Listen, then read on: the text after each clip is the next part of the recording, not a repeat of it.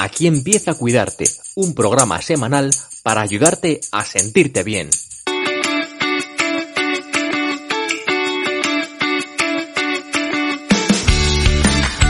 Bienvenidos a Cuidarte, un espacio para compartir inspiración e ideas sobre bienestar. Soy Marta Reguero, periodista y coach personal. Gracias por unirte a esta comunidad y gracias por acompañarme en este episodio.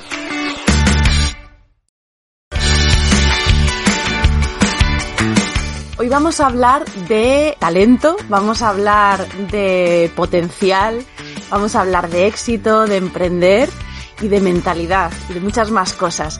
Porque hoy está conmigo Mónica Lemos, que es mentora de emprendedoras.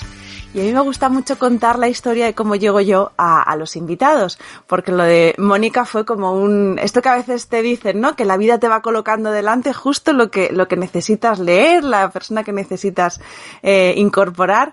Y yo empecé, eh, descubrí a Mónica leyendo un post que ella había escrito sobre eh, los multipotenciales, que es una cosa que ahora vamos a, a, explicar y que me parece muy interesante. Esta idea de que tienes a veces que te dan, ¿no? Las pautas, tienes que enfocarte para tener éxito y entonces tienes que renunciar si tienes diferentes intereses o percibes que tú te alineas a lo mejor desarrollando diferentes intereses.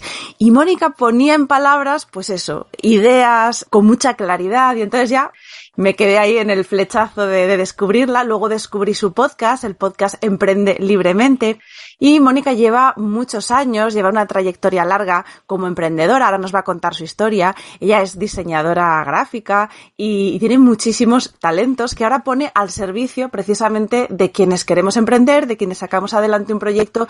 Y ella lo que va haciendo también es entrar a lo profundo, a la mentalidad y desde ahí ir desmontando muchas veces bloqueos, obstáculos que yo os confieso que creo que es imprescindible para poder sacar adelante un proyecto personal. Así que bueno, Mónica, ahora nos cuentas más sobre ti y te vamos conociendo. Bienvenida a Cuidarte. Bueno, muchas gracias Marta. Lo primero, a mí también me hizo mucha ilusión que además me invitaras con ese propósito ¿no? Desde esa temática, que es un poquito pues más diferente a lo que me suelen invitar para charlar y demás, por eso me apetecía mogollón y descubrirte también, por supuesto, súper interesantes estos episodios, ya les estuve echando un ojo a todos. Y bueno, pues es un tema que hay que visibilizar y del que hay que hablar, el tema de los diferentes talentos, intereses, actividades. Y demás. No sé si quieres que me presente antes un poquito. Sí, cuéntanos, cuéntanos tu historia para ver cómo, qué, qué hay detrás de, de, esa, de esa filosofía que luego tú la sabes comunicar y la sabes eh, transmitir. Todo viene pues de que soy una persona neurodiversa. Básicamente, soy una persona que pues no he encajado en el mundo, vamos, es que ni en el educativo ni en el laboral, ¿vale? Entonces, a medida que fui estudiando, pues dejé de estudiar muy jovencita en primero de bachillerato y después ya, pues eso, el mundo laboral normal y corriente, que si tiendas de ropa, no sé qué, hasta que llegó un punto que retomé los estudios. Al retomar los estudios, eh, me di cuenta de que yo valía para estudiar, porque ya tenía la cabeza más centrada, por así decirlo. ya no estaba en la etapa adolescente, estaba un poquito más avanzada y sacamos muy buenas notas para mi sorpresa, porque venía de sacar pues, notas bastante mediocres. Y saqué muy buenas notas. Entonces eh, hice un, un, ciclo de gestión administrativa. Esto fue porque tenía salidas, ¿sabes? Opción así que tenía salidas y tal. Un ciclo medio. Y saqué muy buenas notas. Me enamoré, me reenamoré de las matemáticas, la verdad que no me gustaban mucho, era más de letras, y vi que era capaz, que iba, era capaz de hacer cosas, o sea, de estudiar cosas incluso que no me gustaban, ¿sabes? Porque eso era algo que no era tampoco súper vocacional ni nada. Y dije, ostras, pues yo sí que tengo mm, capacidades, porque lo mítico que en, en el sistema educativo, si eres diferente o preguntas mucho el porqué de las cosas, eh, eres muy curiosa, pues eres un coñazo para el profesorado, ¿no? Entonces, eso había hecho que el profesorado me había insistido en que, bueno, sí, eres muy lista, pero es que eres muy vaga. O sea, es que no, es que tal, es que no das hecho, no sé cuánto. Tenía en mi mente como que no, no, no tenía por ahí cabida, ¿no? Y cuando aprobé en este, más adelante, pues con buenas notas, pues ya me cambió el mundo, me cambió el camino de la vida que yo tenía pensado seguir y se me abrió un mundo de posibilidades. Y entonces, claro, como yo no tenía bachillerato, tuve que sacar una prueba de acceso, llegaba tarde a la prueba de acceso, pues una preparación de seis meses la hice en tres meses, eh, súper rápido. Y resulta que me presenta la prueba de acceso a ciclo superior. Ya ves tú que tampoco era, bueno, pero era una prueba así que los profesores decían que era súper difícil, ¿vale? Y llegamos a esa prueba y resulta que pues recibí una mención de honor por esta academia porque fui de entre las 10 mejores notas de 10.000 personas que se apuntaron en Galicia. Claro, imagínate cómo eso te rompe el mindset, ¿no? Todas las creencias que tenía yo sobre mí misma y supuso un logro muy importante. Y ahí ya entonces empecé a plantearme que yo podía hacer pues lo que quisiera y demás. Todo esto paralelamente trabajando en cualquier tipo de trabajo que me iba encontrando porque yo era una persona independiente, vivía de forma autónoma, ¿vale? Entonces, eh, estudiando y trabajando, empecé a, a, agobiarme un poco. Llegó un punto estaba haciendo educación infantil, que a mí la educación y la psicología me apasionan y llegó un punto en el que el trabajo me estaba agobiando demasiado. Pasé por un trastorno de ansiedad bastante importante. No era capaz de gestionar los ritmos. Era una jornada partida, no tenía tiempo para nada. Se me acercaban los exámenes y estaba súper agobiada. Entonces dejé el trabajo terminé los exámenes, muy bien, todo bien, el trabajo final, estupendo. De hecho, hice prácticas en mi ayuntamiento, después se quedaron trabajando conmigo, hice talleres de creatividad con niños, de inteligencia emocional, etcétera, etcétera. Pero cuando dejé ese trabajo, mi psicóloga, porque claro, tenía un trastorno de ansiedad en ese momento, eh, y aún así saqué todo para adelante, que no sé cómo lo hice, me preguntó mi psicóloga, Mónica, pero ¿por qué no emprendes? Porque yo paralelamente a todo esto tenía un blog. Tenía un blog desde mis 15, 16 años que empecé a crear contenido en Internet, pero como una especie de hobby, sin darle ningún tipo de importancia. Casi ni mis amigas sabían que yo hacía todas esas cosas en Internet. Y mi psicóloga sí que lo sabía, claro. Y me dijo, bueno, tal, porque sabía de código, personalizaba el blog en Blogger y todas estas cosas. Y la gente me escribía para pedirme que le diseñara su blog, que le diseñara, pues eso, la plantilla de, del blog, ¿no? De aquella no había tantas webs, eran todo blogs. Uh -huh. Y me preguntó esto y yo dije, ostras, pues es verdad. Si yo, puedo, si yo este servicio lo puedo ofrecer, ¿por qué no lo voy a hacer? Y fue esa pregunta que me hizo clic y entonces decidí emprender. Fue, bueno, la historia es mucho más larga, pero creo que ya me he enrollado mucho, pero para que veas un poco la rotura de patrones que he ido haciendo, ¿no? Uh -huh. Lo que me he ido preguntando hasta que he dicho, pues sí, y ya pues la, el desarrollo del emprendimiento aquí, por lo menos en el mundo online, puedo decir que un año emprendiendo son como cinco en la vida offline. Como en los años de los perros, ¿no? Un año de emprendedor vale como siete. Entonces ya ahí el desarrollo fue uf, y descubrí pues todas esas neurodiversidades mías, el desarrollo personal y tal, y fui amoldando mi modelo de negocio a todo lo que iba necesitando. Descubrí que soy multipotencial, todo me encajó, ¿no? Porque con 15 años pintaba cuadros al óleo, eh, porque escribía poesía y todo con la misma pasión, la misma intensidad, la misma curiosidad, porque yo preguntaba siempre el porqué de las cosas, porque no me servía una respuesta sin más, que yo necesitaba hurgar más para entender mejor todo, etcétera. Mm. Y todo eso, pues, amoldándolo a, la vida y entendiéndome mejor. O sea, que sé entender al final eso para, para sacar adelante un proyecto y tú hablabas también en este post que yo señalaba al principio de esa idea de éxito que muchas veces nos cuesta identificar porque mmm, viene puesta desde fuera, ¿no? Y entonces, claro, viene esa consigna de tienes que hacer esto así y qué ocurre cuando, pues como tú contabas en tu historia, incluso desde los comienzos o luego en el camino, vas encontrando que no es, que no haces las cosas como, como parece que tienen que ser, ¿no? Como yo me, eh, me gustaba también esta idea de que, que, tú insistías en que multipotencialidad no es lo mismo que multitarea o, o el estar, ¿no? Entonces, vamos a profundizar un poco para quien no ha oído hablar esta etiqueta, que a mí me parece muy liberadora también, ¿qué es eh, una persona multipotencial? Pues eh, de hecho aquí hay, bueno, pues muchas teorías o muchas posturas al respecto. en general en, en todas las neurodiversidades hay mucha discusión, incluso con las que ya están teorizadas y ya están, y ya son más diagnósticos que, que, rasgos de personalidad, ¿vale? Porque lo primero es que la multipotencialidad es un rasgo de personalidad, no es algo que se diagnostique, uh -huh. es eh, más bien que se autodetecta.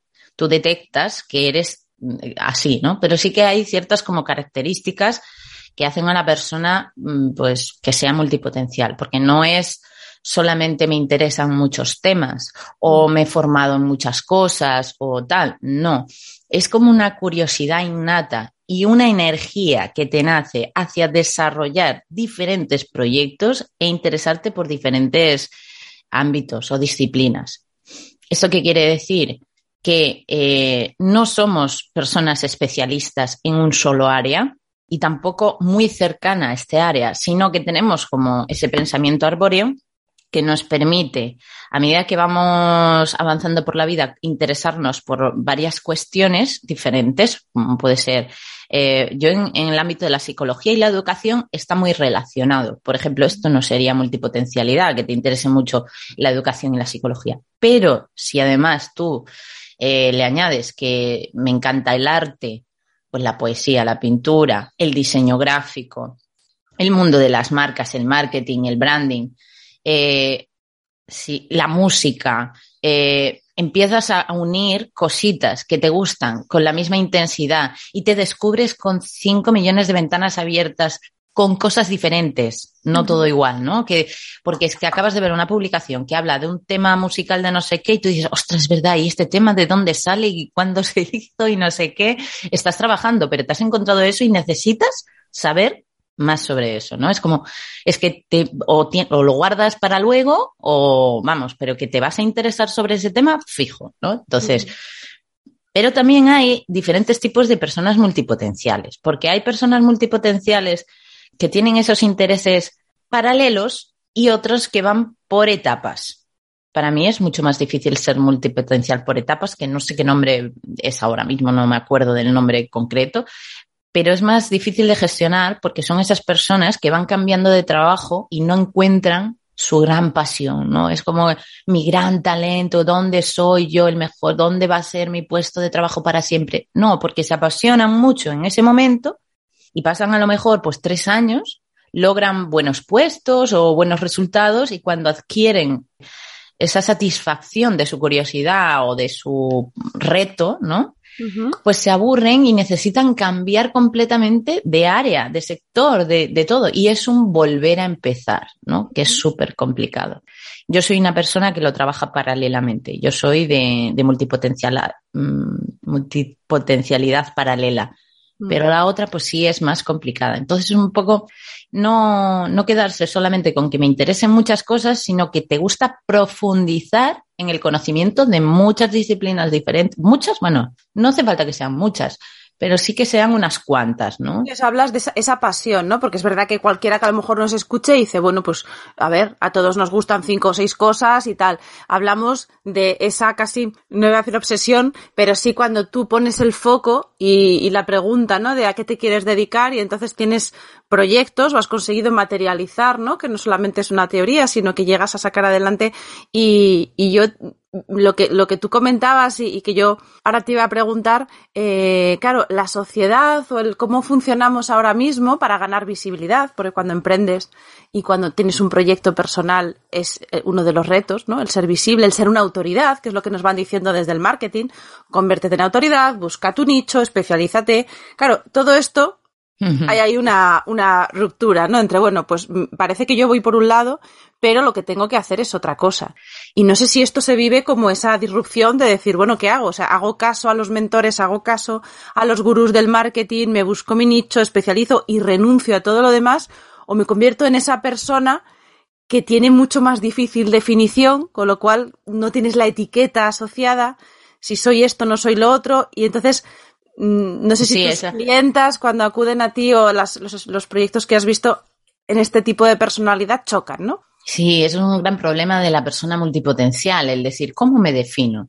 ¿Cómo me defino? Porque yo sé producir vídeos, eh, hacer estrategias de contenidos y, Y además eh, es que soy escritora y soy no sé qué, ¿sabes? Es como que, ¿cómo me defino?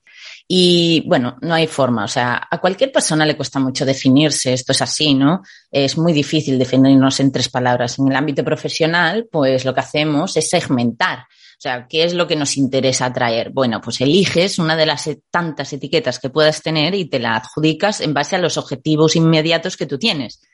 Mañana, pues podremos poner otra cosa. Yo, por ejemplo, pues ya me estoy quitando de mentora de emprendedoras y me estoy poniendo la de especializada en branding.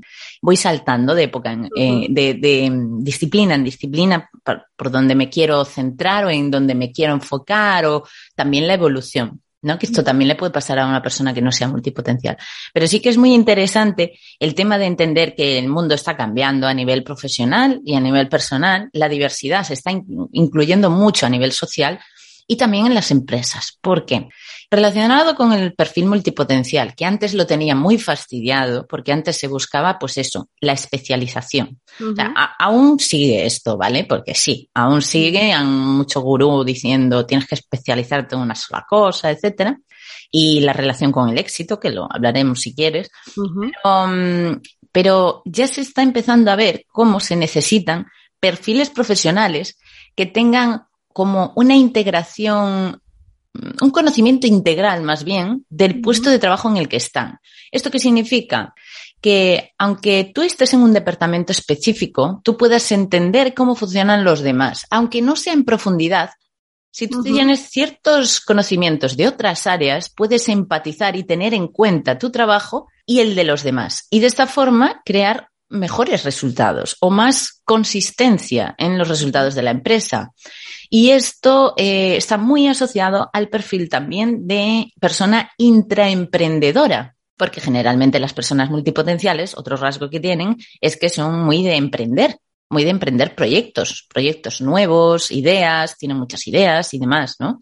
Entonces, dentro de una empresa, un perfil intraemprendedor, que es como un emprendedor dentro de la empresa que genera proyectos, que tiene esa iniciativa y demás, es muy, muy productivo, muy, muy necesaria. Que a lo mejor esa persona no, mm, claro que no va a desempeñar una sola tarea, pero genera ideas, mueve al equipo, no sé, son perfiles que ya están implementándose en empresas y que ya se está viendo lo mucho que aportan, ¿no? Estos perfiles. Así que, pues, es una buena noticia. Una buena noticia, sí te va a decir que, es bueno que, que, se vaya detectando y que se vaya valorando también, ¿no? Frente a esa especialización donde solamente ves tu puntito de la realidad, el tener ese foco más abierto, que claro, requiere una forma de entender el mundo distinta, de ver el mundo diferente y que es una, es una riqueza también que se puede aprovechar. Y hablamos de estas riquezas, de estas ventajas que tiene, de la parte positiva de, la personalidad multipotencial, pero también tiene, también, me imagino, la cara menos amable o un poco más costosa o incluso los riesgos, ¿no? Yo estaba pensando en, en qué ocurre a lo mejor para eh, ser capaz de mantener la atención, ¿no? Es decir, si hay riesgo de que este tipo de personalidad eh, pierda más la, el foco y sea más fácil dispersarse si no tiene a lo mejor una disciplina o ha, o aprendido a gestionar su propia atención. También pensaba, por ejemplo, en la, en la posible tendencia a abandonar, ¿no? Porque cuando tienes mucho interés por algo, llegas un proyecto, lo sacas adelante, quizás llega un momento que no te atrae, ¿cuántos de esos proyectos se van quedando, pues, aparentemente abandonados? Que bueno, es, es dejar una cosa para evolucionar, como tú decías, pero quizá ahí también podemos hablar de algún algún riesgo, ¿no? Alguna cara un poquito menos amable que imagino hay que aprender a lidiar con ella. Sí, total. De hecho, todo esto que estás diciendo me recuerda a que muchas personas que son multipotenciales son mal diagnosticadas con quizás un TDAH o, este tipo de cosas. ¿eh? Es muy triste. Bueno, los malos diagnósticos existen desde hace mucho y hace mucho daño en general, pero sí por el tema de la atención, ¿no? Pero es muy fácil diferenciarlo porque una persona que es multipotencial y no tiene déficit de atención desarrollado, pues es, eh, con disciplina es capaz de gestionarlo. Quiero decir, eh, si yo me propongo eh, hacer una cosa, soy capaz de llevarla a cabo. No tengo un sistema nervioso ni un, un, sistema neuronal que me impida de alguna forma llevar a cabo esto ni nada, ¿sabes? No es, mm, biológicamente tenemos plenas facultades de atención. Lo que tenemos son unos grandes intereses que como no sepamos gestionar, nos vamos de aquí para allá saltando. O sea, las redes sociales para nosotros son horribles, o sea, porque em, empiezas a encontrar un montón de noticias o un montón de información y tú quieres saber más, ver si es un fake o no, si es real, de dónde viene y el por qué y de repente te ves que tienes eso, 10 pestañas abiertas buscando información sobre un mogollón de cosas, ¿no? Y aprendiendo cosas y haciendo cursos de cosas diferentes y demás. Entonces sí, necesitamos trabajar mucho el foco y la planificación. eh, no hablo de productividad, hablo de planificación y tal, ¿no? Más bien eficiencia que no productividad, que no tenemos por qué estar produciendo constantemente, que otras de los intereses pueden ser de ocio, o sea, pueden tener que ver con otras cosas. Y la atención sí es un, un claro punto a trabajar cuando eres una persona multipotencial. Yo, por ejemplo, por si sirve mi, compartir mi experiencia, a mí me gusta mucho ser dispersa, que es lo que, la palabra que usa la mayoría de la gente. ¿no? Dice, es que, es que es, los multipotenciales es muy disperso, o sea, la dispersión no es positiva y pa, pa, pa, ¿no? A mí me gusta ser dispersa, me encanta encontrarme con una información que me interesa y ponerme a hurgar y aprender, porque lo, lo, bueno, también la comorbilidad, como digo yo, de diferentes neurodiversidades, como la alta capacidad y la alta sensibilidad, que yo también porto, pues lo que hacen es que tú generes un conocimiento a partir de áreas que quizás no tengan nada que ver, que es brutal. O sea, yo gracias a entender a Janis Joplin en su época, una cantante de los años 60, 70, pues le puedo dar sentido a muchas otras cosas que hago en mi día a día. Quiero decir, ¿cómo conecto toda esa información? Pues me lo permite descubrir conocimientos de todo tipo, no solo profundizando en un área, sino que sean cosas de aquí, de allá y que mi mente va a conectar y va a conseguir pues conclusiones diferentes, va a desarrollar mi pensamiento crítico, me va a hacer cuestionarme las cosas y bueno, a mí me enriquece mucho. Entonces a mí me gusta dispersarme y cuento en mi agenda con que soy una persona dispersa. También cuando tengo objetivos que cumplir de forma más inmediata, lo que hago es centrarme más, bloquearme más y pues no me dejo dispersar, ¿sabes? Pero es un, auto, un autocontrol y una autogestión importante que tienes que hacer y ya está. Pero a mí me gusta permitirme ser un poco como soy, ¿no? Que, uh -huh. que es así. Y después hablabas del abandono. Esto sí que es mucho más difícil, yo creo, bueno, por lo menos en mi caso, de, de sostener. Porque mmm, es como algo que va en contra de tu naturaleza. O sea, tú ya no quieres o ya no te interesa algo, ¿cómo vas a seguir? ¿No? Como, y ya no es cuestión ni siquiera de disciplina porque es algo que no te hace feliz. Igual que no te hace feliz enfocarte en una sola cosa cuando eres multipotencial. Quiere decir, eh, no eres capaz de ser feliz si estás solamente trabajando en una cosa que solo trabaja una temática y demás. No eres capaz. Entonces, a veces no es abandonar, es pasar a otra etapa. Es lo que comentaba antes de empezar de cero. Simplemente si trabajas tu tolerancia a la frustración, aceptas como eres y quieres ser así, si no, pues puedes uh, trabajarlo de otro modo. Una de mis, otra vez respondo con un ejemplo, ¿vale? Mi solución a esto ha sido contar con otras personas que puedan hacer permanecer los proyectos. Uh -huh. Mi marca personal es libre, ¿vale? Yo hago un poco lo que quiero, voy cambiando mi modelo de negocio y esta es la solución en este caso, porque es una marca personal, con lo cual soy yo y yo puedo hacer lo que me dé la gana. Esa es mi teoría. Eh, no quiero ni nicho ni nada, o sea, voy cambiando si me da la gana y fuera. Que, que llegar hasta ahí no es difícil, o sea, no es, no es fácil, perdón, llegar hasta ahí, el, el darte ese permiso y ahora hablamos, exacto. pero eso ya es todo es, un reto. Exacto, sí, porque todo el mundo te dice lo contrario, pero bueno, descubriendo pues esa parte de diversidad social en todos los sentidos te das cuenta de que en todos los casos puede ser así. Pero bueno, en el caso de mi marca personal eso, pero después cuando hablamos de otros proyectos más como marca comercial, pues es una pena que tú desarrolles un proyecto, una idea que es buena, que funciona y que simplemente porque ya no te interesa o ya no te sientes motivado o te aburre directamente, pues lo abandones, porque si es rentable, eh, te da de comer eh, o te gusta que no se muera eso que tú iniciaste, Pues nada, eh, la cosa es delegar, dejar que otras personas lideren esos proyectos, eh, trasladarles todo lo que tú puedas trasladarle a esas personas y tú convertirte en una persona paralela, ¿no? Que puede acompañar el proyecto o no, o puedes ya independizarte de ese proyecto totalmente, ya venderlo, vender la marca o lo que sea, ¿no? Pero en mi caso yo ahora mismo estoy en ese proceso, en el proceso de, de poner en manos de otra persona, de Nerea, que lidere ese proyecto y así yo sentirme libre de poder crear más proyectos, más ideas y, y más cosas. Es una, una de las soluciones que yo he encontrado, por ejemplo. Uh Nerea, con la que tú, con la persona con la que tú llevas uno de tus proyectos, que se Agarimo Estudio, ¿es? Exacto. El estudio que lleváis las dos. Muy bien. Mm. Y, y hablabas justo de, de esa etiqueta, ¿no? Cuando ya te permites y dices, bueno, pues yo ya me reconozco, lo acepto. Por eso a lo mejor esta etiqueta, ¿no? Del multipotencial o ponernos eh, ese, ese reconocimiento nos libera a veces, decíamos abandonar, bueno, soltar a lo mejor esa exigencia y ese éxito del que hablábamos, del que queríamos ahora profundizar, que tú decías también en, en este post, eh, bueno, pues eh, obviamente el, cuando tú tienes dif diferentes proyectos, diferentes focos, claro, pierdes impacto, porque no puedes estar en todos los sitios con esa misma entrada incisiva, abriendo caminos siempre en el mismo nicho, sino que empiezas a diversificar. Pero quizás esa es otro, otra forma de éxito, ¿no? El decir, bueno, pues no hago una única cosa, no soy el líder de tal tema, sino que mi proyecto personal es justamente esta diversificación. ¿Cómo llegamos a conectar con esa idea personal de Mm. éxito? Mira, justamente estoy desarrollando, estoy terminando mi libro en el que voy a hablar de, de esto, porque me parece súper importante. Tenemos muchas heridas por culpa de conceptos malentendidos o construidos a, parte- a partir de ideales, ¿no? De, de cosas inalcanzables que solo hacen frustrarnos en el día a día, tanto en la vida personal como en la profesional.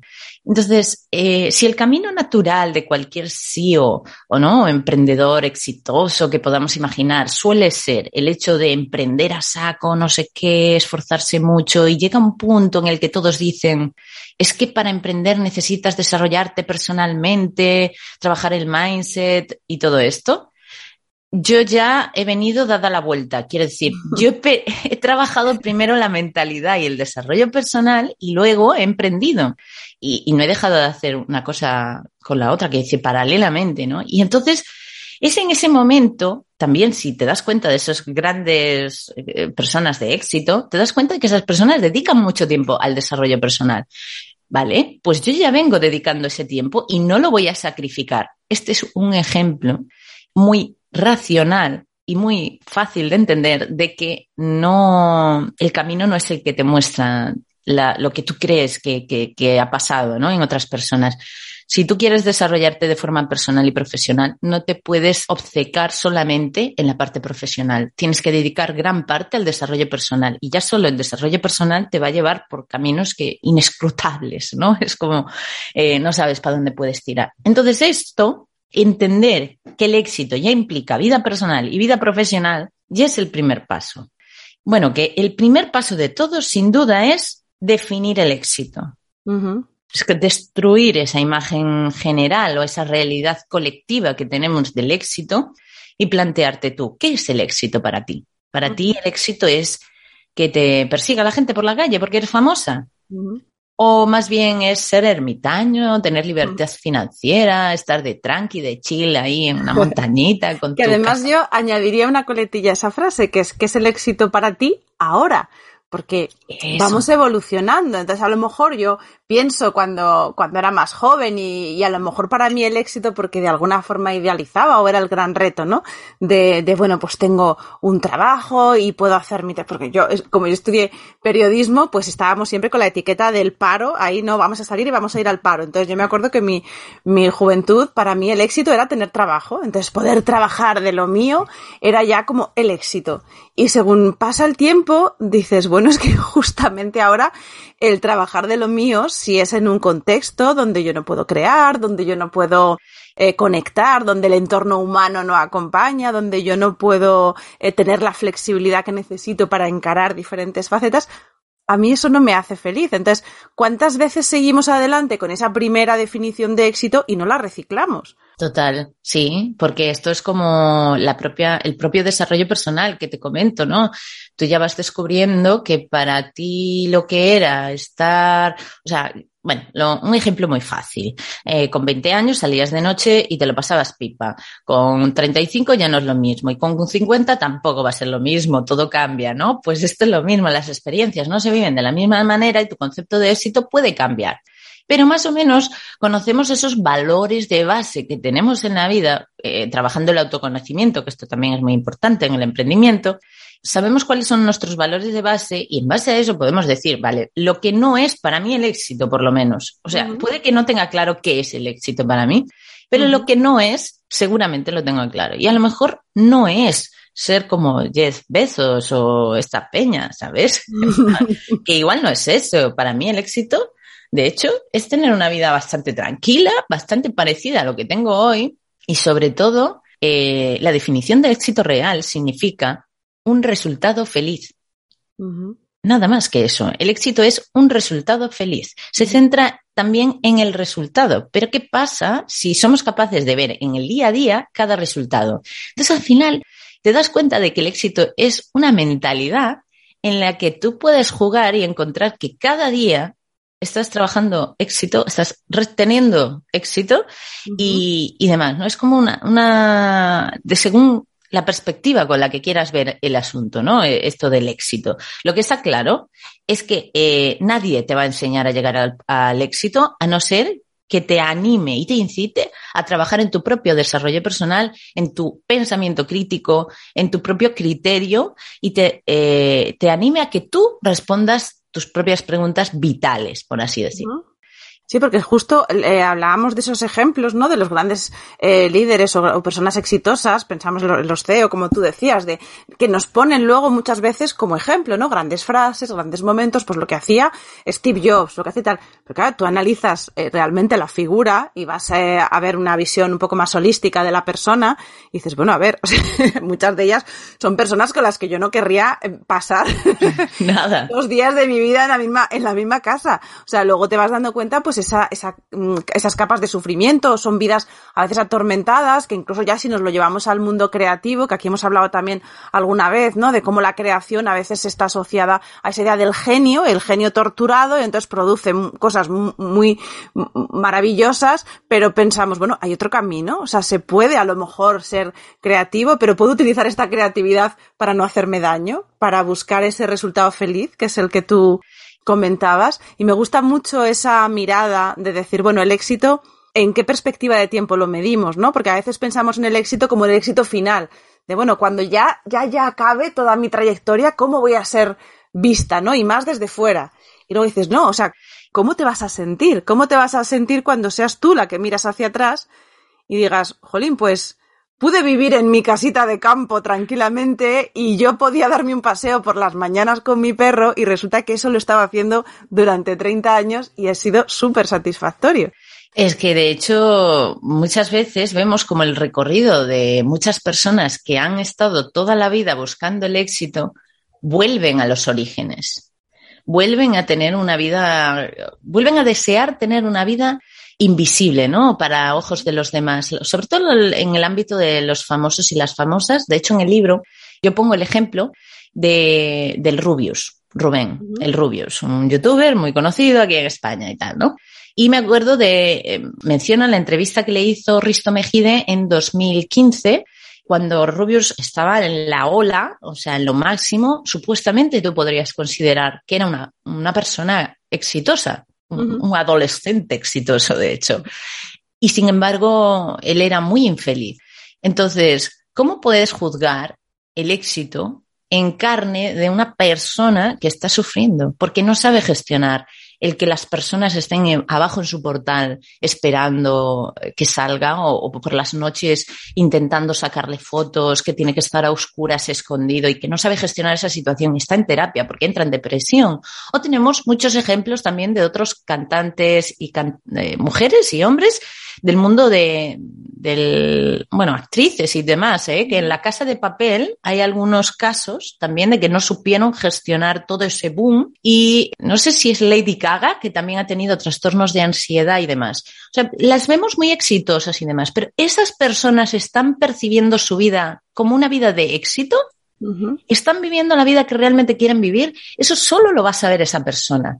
Entonces, cuando, cuando te das cuenta de que, y también lo comentaba en LinkedIn, existen dos realidades, que es la realidad subjetiva y la realidad colectiva, eres capaz de separarlo y no juzgarte tan malamente tra, tra ¿no? Quiero decir, eh, sí existe una realidad colectiva de la que debo ser consciente porque otras personas van a juzgar mi vida, van a juzgar si soy exitosa, si no, en base a su propia visión y esa realidad colectiva. Y después está mi realidad subjetiva, que pocas personas bueno, nadie va a entender como yo la entiendo, pero pocas personas pueden llegar a comprender en gran parte cómo estoy viviendo yo ese momento de mi vida, ¿no?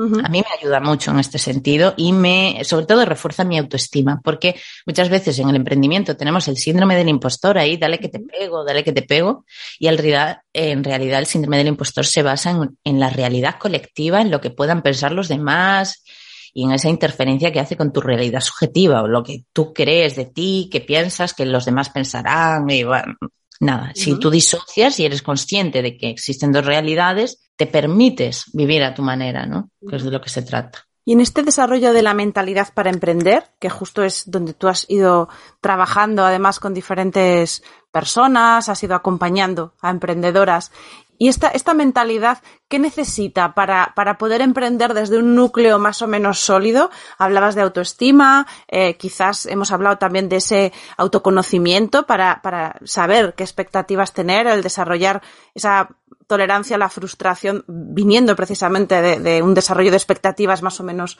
eh, customizado a lo que tú realmente eh, eres. ¿Qué, qué ingredientes crees que, que faltan también en esta ecuación?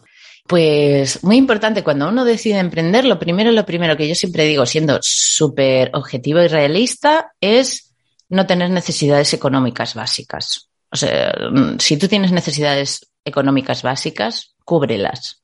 Cúbrelas trabajando en lo que puedas. Eh, o sea, tú tienes que tener dinero para ti, para tu familia, para comer, dormir tranquila, lo básico, ¿vale? Lo básico, que te sostenga porque si tenemos necesidades económicas vamos a tener malas decisiones o decisiones orientadas a objetivos económicos, no a objetivos de satisfacción y autorrealización. Entonces yo siempre recomiendo este primer punto. Si tienes que emprender por necesidades económicas, bueno, pero, o sea, llega un momento, tienes que llegar en un momento en el que puedas permitirte tirar por el camino que tú quieres tirar, ¿vale? Entonces, las necesidades básicas tienen que estar cubiertas. Partiendo de esto, es muy importante también esa seguridad que tienes que tener. O sea, la autoestima ya es algo per se en, el desarrollo personal que debiéramos tener todas y todos, pero además en el emprendimiento, esa seguridad, el creer en ti misma y en lo que estás haciendo, también es muy importante. Y para llegar ahí, antes hay que hacer un trabajo previo de muchas preguntas para ser coherente contigo misma y saber que tener la seguridad o la certeza, la convicción, más bien, que a mí me gusta llamarle convicción, de que estás haciendo lo que realmente quieres porque crees en lo que estás haciendo. Responder a preguntas de tipo, ¿por qué crees en lo que crees? ¿Por qué estás haciendo lo que estás haciendo y no otra cosa? ¿No? ¿Cómo te conecta a ti con esto que estás haciendo? ¿Solo quieres ganar dinero? Porque dinero queremos ganar todos y todas. Pero ¿qué más? ¿No? ¿Qué más te está conectando a que tú hayas tomado esta decisión? Esto es, esto es muy, muy importante y relevante. Y después, para sobrevivir, digamos, y sostener el emprendimiento, también el pensamiento crítico, que a mí es que me encanta, me apasiona, creo que es muy necesario porque, bueno, el, hay marketing de todo tipo. Entonces, al final podemos caer en, cosas y, sitios que no, no, no, por no usar el pensamiento crítico y dudar y cuestionar y tal, pues al final acabamos replicando cosas, ¿no? Eh, en el ámbito del éxito, sin ir más lejos, hay muchos gurús de estos y demás que te dicen que tú tienes que modelar a personas que hayan conseguido lo que tú quieres conseguir. Justamente de esto hablé hoy en LinkedIn. Digo, ¿cómo va a existir alguien que haya conseguido lo que yo quiero conseguir. Es que es ilógico. ¿Y cuánta gente lo replica y dice y esta frase y la dice y la dice? Perdona, yo, o sea, no te tiene que importar tanto lo que yo he conseguido como lo que te puedo ayudar a conseguir a ti. Esto es, es pero no sé por qué la gente no se lo cuestiona y dice, no, es que tienes que contratar a un mentor, una mentora que haya conseguido lo que tú quieres. O sea, que yo voy a copiar la vida de otra persona, ¿no? Me estás contando. Pero mi vida no va a ser igual nunca, jamás. Mi familia es diferente, mis circunstancias, mis gustos, mi todo. Y yo no puedo conocer en realidad, en realidad, porque tenemos mucho idealizada a esta gente, no conozco en realidad a esa persona como Elon Musk, que el otro día me contaba una amiga que este tío es un poco machista o así, no lo sé, la verdad. Pero el otro día me lo comentó y dijo, anda, pues no me lo esperaba. La verdad es que nunca había pensado en Elon, en Elon Musk en ese sentido, si es feminista, si es machista, ¿no? Los tenemos como idealizados, los encasillamos como personas exitosas y después decimos, ¿nos cuestionamos cómo es en realidad esta persona? Bueno. Sí, además eh, me imagino que, que en el emprendimiento está esta faceta de la conexión, ¿no? De la que hablabas también, que es decir, bueno, yo tengo mi voz, tengo mi forma de sacar adelante esta, esta idea y mi forma es diferente a la de otros. Por eso quizás atraeré a un público, al final se trata de ir a, tu público, ¿no? Yo me acordaba de un, de un ejemplo de una influencer que, que, tenía miles de seguidores y siempre lo ponen de ejemplo en, en temas de, de marketing porque lanzó una línea de camisetas entonces, claro, pues lanzó su, ese, ese, era su, su producto y lanzó sus camisetas y resulta que no vendió nada, prácticamente nada. Y entonces lo analizaban desde el punto de vista del marketing y decían, a ver, los seguidores de esta chica, que era guapa, sexy, tenía su tal, eran hombres. Ella lo que sobre todo despertaba era un tipo de seguidor pues que buscaba entretenimiento en ver esas fotos, no era una conexión, pues a lo mejor con el perfil hacia el que ella estaba vendiendo camisetas. A lo mejor pues hay otra persona con mucho menos volumen de seguidores, pero que consigue vender su camiseta porque lleva un logo, porque lleva unas frases, porque lleva unos lemas y justo con... Entonces era el, el no asociar necesariamente número de seguidores o número de impactos, ¿no? Que tú consigues con realmente esa conexión que tú puedes establecer con una audiencia que a lo mejor para hacer un negocio viable no hace falta ser un influencer, porque también tenemos ahora hoy en día, creo, esa, esa identificación. De decir, bueno, es que claro, si no me siguen miles de seguidores, no voy a poder vender mi producto o no voy a poder tener éxito en aquello que estoy ofreciendo. Yo siempre cuento una experiencia que me pasó en el segundo año, o el primer año creo, eh, de emprendimiento, que es que una influencer de esta que tenía más de 100.000 seguidores, te estoy hablando ya de hace unos años, que no era tan fácil, porque ahora con la viralización y tal es mucho más fácil, pero de aquella mm, era bastante tal y me contactó para hacer una colaboración, un intercambio, ¿no? Las famosas colaboraciones. Y entonces, claro, en este punto mi pensamiento crítico dijo, a ver, vamos a ver cuál es esta comunidad, si me interesa, no me interesa esta persona o asociarme con esta persona, no sé qué valores comparte, qué no comparte, yo soy muy crítica, muy crítica, tengo mucho filtro. Entonces me puse a investigar y me di cuenta de que sus seguidores, pues no, estaban activos o se los había comprado, que yo sospecho que sí, o lo que fuera, pero en likes y todo esto era poca cosa, no tenía mucha interacción. Entonces yo le comuniqué, eh, yo te voy a detener cerca de mil seguidores por ahí, ¿eh? Y ella cien mil, ¿vale? Que hay diferencia y ella estaba emprendiendo, ¿vale? Y ella me dijo, mm, ¿cómo no te va a interesar? Si tengo 100.000 seguidores, te va a ver un montón de gente. Y yo le dije, pues no por esto y por aquello. Fui muy honesta, que yo soy siempre muy transparente, que no me, no me complico la vida. Soy transparente, que es lo más fácil. Y le dije, pues no, pues mira, mm, probablemente los hayas comprado, eh, tu comunidad no creo que le interese mis servicios, eh, y demás. Y me dijo, Jolín, espero no sé qué. Y yo le ofrecí el servicio. Le dije, mira, pero la verdad es que sí, necesitas el servicio. Yo si quieres lo llevamos a cabo, que estoy encantadísima y tal. Y dice que no se lo podía permitir que no, no ganaba como para poder pagarse cosas en, en su cuenta. Y entonces yo le pregunté, tú con 100.000 seguidores no vendes y quieres vender mis productos, o sea, quieres promocionar, ¿sabes lo que quiero decir? O sea, tú no consigues mantenerte y quieres que a mí me reporte algún beneficio. No va, o sea, eso por una parte. Y segundo, esa persona con 100.000 seguidores no estaba sosteniendo su emprendimiento, bueno, sería un hobby o algo así, y yo con 1.000 estaba viviendo de lo que hacía.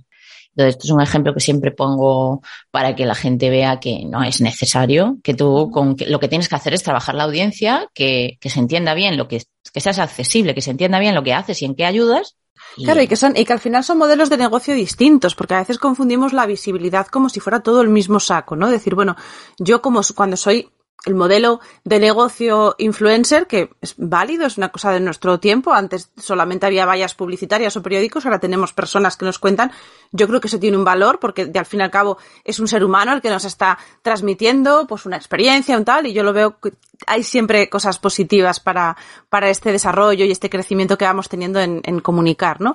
Pero claro, el, el negocio de un influencer es el soporte publicitario, o sea, yo soy la valla publicitaria, pero el modelo de negocio de otro tipo de empresa, que vendes cursos, que vendes un servicio, que vendes lo que sea, no es ser una valla publicitaria. Entonces, obviamente, cuando medimos el éxito, por eso me parece tan interesante detenernos ahí en ese tema, eh, yo con mil seguidores, como tú dices, o con dos mil, puedo tener clientes porque el producto que yo estoy vendiendo es suficiente y les llega. Obviamente para ser una valla publicitaria no, porque el que quiera vender su producto a través de impacto sabe que conmigo no va a llegar a más de mil personas y otra persona le puede producir. Pero son modelos de negocio distintos. Sin embargo, a la hora de, de validar o de, o de, mm, obsesionarnos un poco con ese resultado visual, ¿no? De comunicación, eh, lo metemos todo al mismo saco de la visibilidad y, y nos, nos, limita, ¿no? Yo creo que eso al final acaba limitando el, el, que podamos seguir creciendo de manera orgánica hacia donde. Sí, distorsiona la realidad, distorsionamos la realidad. No, no, no somos conscientes de que de que distorsionamos la realidad y esto es muy peligroso. Yo me, o sea, casi todas mis clientas tienen el mismo problema que me parece gravísimo y, y, que, bueno, incluso yo he vivido esto, ¿eh? Y a veces me pasa también. Es algo como con lo que hay que vivir constantemente de forma consciente. Y es que la gente no es ella misma. A la gente le cuesta ser ella misma porque piensa que tiene que ser otra cosa para poder ser aceptada o ser mejor o tener éxito. Uh -huh. Es como que la versión que soy yo hoy o quién soy yo hoy no va a conseguir el éxito. Necesito otras cosas o necesito comunicar de otra manera o necesito cambiar cosas para conseguir mejores resultados o algún resultado, ¿no? Y esto es un problema. Cuando la, el único trabajo que deberíamos tener las personas que somos mentores o mentoras o profesionales del ámbito del branding y tal, es más bien orientar todo lo que esa persona ya sepa hacia la proyección del valor de su marca, ¿no? Que yo siempre digo que yo me encargo de alzar tu valor, uh -huh. de alzarlo, pero no de darte el valor. El valor ya lo tienes. El caso es que muchas personas no lo identifican. Y esto también viene problema y está conectado con el tema principal que quería sacar, que es el talento. Eh, no nos enseñan a identificar nuestros talentos, en qué somos buenas o qué, cuál es nuestra visión única y diferente. Y esto es un problema porque empobrece mucho a la sociedad. O sea, nos empobrece porque nos vuelve, pues eso, ¿no? Máquinas productoras que simplemente tenemos que replicar lo que se supone que hay que hacer, lo que X e Y. Yo creo que esto es un problema importante. Y ahora, esta, esta conversación tan interesante a mí me lleva a hacer ahí como una conexión y tirar de ese pensamiento crítico que tú decías. Claro, cuando tenemos, ahora nos metemos en el tema del branding, que es además tu, tu especialidad. Cuando queremos identificar ese talento y queremos comunicar ese talento, ¿qué ocurre en el caso del multipotencial? Que entonces dice, bueno, pues, ¿qué talento elijo? O sea, ¿cómo, cómo transmito y cómo comunico, cómo integro dentro de mi marca si ese branding tiene que ser claro y llegar a otros, cómo le cuento al mundo que es que yo hago ocho cosas bien. Eh, depende, yo ahí me iría a perfiles más objetivos o generales o integrales. Por ejemplo, el periodismo abarca muchas, eh, muchos brazos, por ejemplo. De hecho, hay muchas personas multipotenciales que son periodistas simplemente porque les les gusta, son curiosas y les gusta investigar de todas las áreas, ¿no? Entonces, eh, una persona periodista, pues ya está. Pero como, como tus intereses, cómo los pones al servicio, eso lo eliges tú. Y eso sí que puedes desarrollarlo de forma estratégica. Digamos que eh, yo tengo muchos más intereses de los que desarrollo en mi emprendimiento. ¿No? Pero no todos están en el emprendimiento. También tengo ocio. Entonces, tú eliges de forma inteligente y estratégica en qué área de tu interés como multipotencial te vas a poner al servicio. Y si tú quieres ponerte al servicio como un perfil multipotencial, pues te presentas así, como perfil multipotencial, con estas especializaciones o con estos ámbitos de, ejecución o de aplicación o lo que sea, ¿no? Estas disciplinas o lo que sea.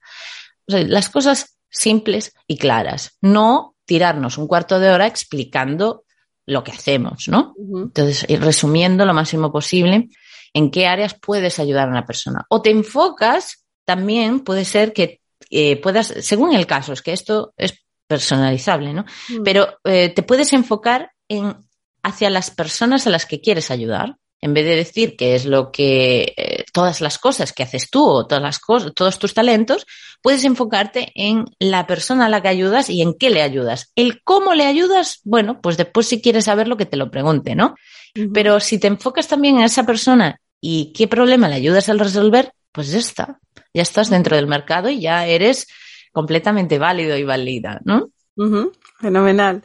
Y como pregunta final, uno de tus lemas, que es más branding y menos marketing, déjanos aquí alguna pinceladita para que sepamos diferenciar qué es branding y qué es marketing. Y este es un objetivo de este año también, divulgar sobre esto, porque, bueno, yo misma he ido descubriendo, o sea, todas estas diferencias y la necesidad que tenemos de cambiar el, mindset en este sentido, dejar de obsesionarnos tanto por el marketing, los números y demás, y empezar a introducir el branding. Yo siempre pongo un ejemplo muy simple que es, por ejemplo, con los anuncios de Nike, que es una marca que conocemos todos y todas, ¿no? Aquí en España y en todo el mundo. Y es esos anuncios que conocemos que hacen en vídeo que trazan algún tipo de movimiento social o lucha social y que generalmente nos emocionan un mogollón, pero no sabemos muy bien qué empresa es hasta el final donde sale pues la marca, ¿no? La Nike o con el Just Do It o lo que sea. Pero durante todo el vídeo lo único que vemos es un mensaje, un manifiesto, un, un mensaje mm, a nivel social, ¿no? Con el que conectamos y que nos emociona. Eso sería una campaña de branding. Eso es branding. ¿Qué hace? Que nosotras, las personas, asociemos a esa marca, porque al final sale la marca, ¿no? Entonces la asociamos a esa marca, unos valores, unas convicciones, unas creencias, unos principios, ¿no? Asociamos cosas intangibles a la marca. Y cuando vemos una campaña de esta misma marca, pero que salen unas zapatillas ergonómicas y que tienen la tecnología de no sé qué y la muestra muy de cerca en el ámbito del deporte en concreto para la que está hecha la zapatilla o lo que sea, ahí Estamos hablando de marketing porque están promocionando un nuevo producto específicamente y tú todo el rato sabes qué marca es, qué producto es y qué está haciendo, que es vendértelo, ¿no? Es como un ejemplo sencillo con el que podemos darnos cuenta de la diferencia que hay entre branding y marketing. Ahora bien, el branding trabaja el emprendimiento, las marcas, desde eh, que el modelo de negocio está validado. Digamos que lo primero siempre es validar la idea de negocio, ¿no? Y una vez que está validado el modelo de negocio, la idea de negocio, se trabaja en el propósito, los valores, la visión, misión, valores y todo eso que engloba el, branding. Dentro del branding podemos encontrar todo esto, el propósito, los valores, valores añadidos, el valor diferencial, la propuesta de valor, la misión, visión, em, podemos encontrar la identidad de la marca, la visual, la verbal, la musical, la imagen personal. Eh, bueno, el branding son muchísimos elementos que lo que van a hacer es gestionar el valor de la marca, o sea, cómo va a ser percibida la marca, que al final es el activo más valioso de una empresa. Porque claro, em, las empresas en sí mismas pueden replicarse. Tú puedes copiar la misma idea de negocio, el mismo modelo de negocio, pero una marca no se puede copiar. Y la marca que la construye, el branding. No sé si quedó claro. Muy, muy súper claro. Y ahora tan claro que iba a ser la última pregunta y yo quiero hacer más preguntas. No, solo para, para seguir profundizando un poquito en el caso del emprendimiento, ¿no? Cuando hablamos de branding y hablamos del branding de nuestros proyectos, ¿no? Yo puedo tener varios productos, varios servicios y hago branding porque esa marca lleva asociado esos valores que tendrán que estar alineados con el mío como, como persona. Cuando yo tengo además eh, detrás de esos proyectos mi propia marca, que es la que va estando común detrás de todos ellos. También tengo un branding yo como, como emprendedora. Claro, a ver, aquí entra la arquitectura de la marca, que también se trabaja en branding, que es por ejemplo, yo, ¿no? Voy a poner mi ejemplo porque yo tengo dos líneas de negocio, mi marca personal y la marca comercial de Agarimo Studio. Entonces, ¿cómo se estructura, cómo es esta estructura de marca?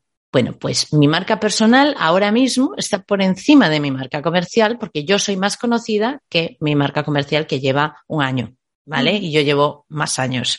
Entonces, llevo cinco años y mi marca comercial lleva uno, con lo cual mi marca personal sirve de paraguas para mi marca comercial. Pero mi marca comercial es independiente, digamos, es una marca monolítica, aunque esté dentro de Mónica Lemos, no está intrínsecamente dentro de Mónica Lemos, es una marca independiente. Y según eh, cómo estructures tus líneas de negocio eh, y cómo estructures tu marca, pues podrás trabajar en eso, en hacer submarcas o marcas independientes o lo que sea. Pero lo que es cierto es que todas las personas somos marcas personales por lo menos desde que somos conscientes de ellos y empezamos a gestionar el valor que, tenemos, ¿no?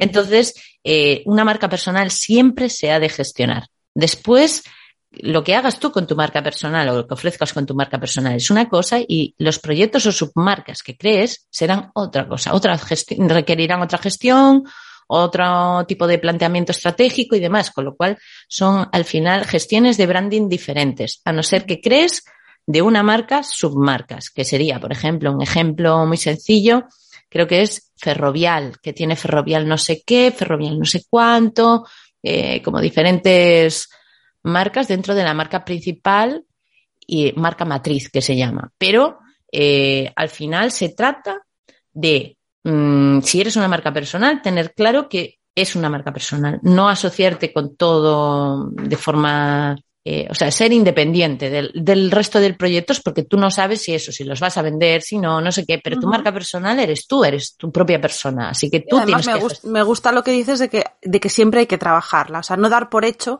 que va como detrás, ¿no? Porque si en un momento dado tus proyectos van, vas soltando, la marca personal es muy difícil soltarla, ¿no? Va a estar allí, entonces incluso en esa evolución hay cierta eh, línea orgánica en lo que haces, de manera que tenga por lo menos el sentido de, haber ido creciendo, de haber ido evolucionando, pero casi es paralelo a tu propia historia, ¿no? No pueden ir eh, disociadas. Por eso tan importante el autoconocimiento para poderte explicar y poder narrar también, que la narrativa me imagino que es importante también en, es que esta definición. estamos solicitando coherencia. El mundo está solicitando coherencia y somos seres contradictorios, porque Pascal solo hacía repetir esto y una y otra vez, que somos seres contradictorios. Pero eso no nos hace menos humanos, todo lo contrario. Y la búsqueda de la coherencia, porque la coherencia en sí es imposible, porque somos seres contradictorios, pero esa búsqueda de coherencia nos hace más humanos todavía. Es como, nos hace éticamente correctos, ¿no? Entonces, las personas estamos pidiendo esto, ética, coherencia, realidad, verdad, transparencia. Ya no queremos eh, las cosas de plantilla, ya no queremos las, queremos marcas reales, marcas además que em, luchen a nivel social, que pertenezcan a luchas sociales, que hagan el mundo un mundo mejor. Porque pensemos en una cosa, y, y menos mal que estamos llegando a este punto, porque el mundo está sostenido por las personas de poder, ¿no? Esto lo sabemos todos. Son cuatro que están ahí arriba y que están mandando sobre el resto. Vale. Pero es que esas cuatro personas son empresarios. Bueno, yo ya hablo en masculino porque es así. Es que esto, esto es la realidad. Pero eh, son empresarios. Al final, el mundo está construido por política y empresas. No hay más. Y si esas empresas, en vez de ser empresas, son marcas, ¿Y si las hacemos pertenecer al mundo, a la sociedad? Nosotras, mm, las personas, podemos cambiar el mercado. Es que somos las que cambiamos el mercado. Pero muchas veces nos dejamos manipular por el marketing sin coherencia, sin valores y terminamos siendo consumidores, bueno, pues el capitalismo lo que ha conseguido, ¿no? Un poco. Entonces, ¿Qué tal si cambiamos las cosas? Nos centramos más en un buen branding, una buena calidad de branding y el marketing lo usamos dentro del branding, pero como herramientas, no como base principal de mi estrategia. Yo creo que esas son las empresas que a futuro mm, van a ser más sostenibles y van a petarlo. Pues qué buen, qué buen mensaje, porque yo te decía cuando te invitaba a, al podcast que, doy fe que nos siguen emprendedores y emprendedoras, sobre todo emprendedoras, vamos a ponerlas por delante, y porque en el autocuidado, que es lo que tratamos de, divulgar aquí, por lo menos la misión de cuidarte, que es ese cuidado con mayúsculas, de forma holística, aquello a lo que nos dedicamos tiene mucho peso en buscar esa coherencia también, que al final nos da el resultado feliz que decíamos antes, y, y yo espero que estas oyentes y estos oyentes que, que ahora te, te, han ido eh, conociendo y van eh, hilando y conectando esos puntos, pues tengan aquí muchísima inspiración y desde luego también tu contacto, que vamos a dejar por aquí en tu web, eh, Mónica Lemos, lo tengo aquí, punto es. no lo voy a decir más, es punto es, el perfil, luego lo dejamos todo con, con en las notas del, del podcast, en, en tu perfil de Instagram, Mónica Lemos-mentora y en LinkedIn, que es donde también estás muy activa. Y luego este proyecto tan bonito de Agarimo Studio, donde ahí vas dando también salida a la creatividad, a ese emprendimiento en, en colaboración, que eso se nos ha quedado por, por tratar, que también es muy interesante. Así que bueno, Mónica, muchas gracias por, por habernos dedicado este ratito. Un placer, gracias a ti, Marta. Me lo he pasado pipa, ¿eh? de verdad. Mil gracias. Yo también, me hubiera quedado aquí charlando un montón, pero bueno, yo de verdad os, os recomiendo que echéis un vistazo a la web de, de Mónica. Eh, tiene cursos, tiene píldoras formativas para que vayas aprendiendo a gestionar todo este mindset. A mí me ha, me ha gustado mucho esa oferta de, de, cursos muy útiles, muy necesarios también para poner, darle voz a estos conceptos y, y hacer que nuestro emprendimiento se alinee con, con, nuestra vida y nuestro autocuidado. Así que bueno, Mónica, encantada. Gracias a ti, gracias. Marta. Y a los oyentes de, de Cuidarte, como siempre os digo, nos escuchamos por aquí el próximo jueves, cada jueves, para compartir ideas, recursos, inspiración y ese aprendizaje que hacemos todas de la mano para ir cuidándonos un poquito mejor. Así que nos escuchamos el próximo jueves. Un abrazo muy fuerte y cuidaros mucho. Y hasta aquí el episodio de hoy. Si te has quedado con ganas de más, suscríbete a mi newsletter. Todos los domingos recibirás una carta con inspiración, nuevos recursos y sobre todo me permitirá estar en contacto contigo de una manera mucho más cercana. Tienes el formulario de suscripción en mi página web www.cuidar-medioT.es. También te dejo el enlace en las notas del programa.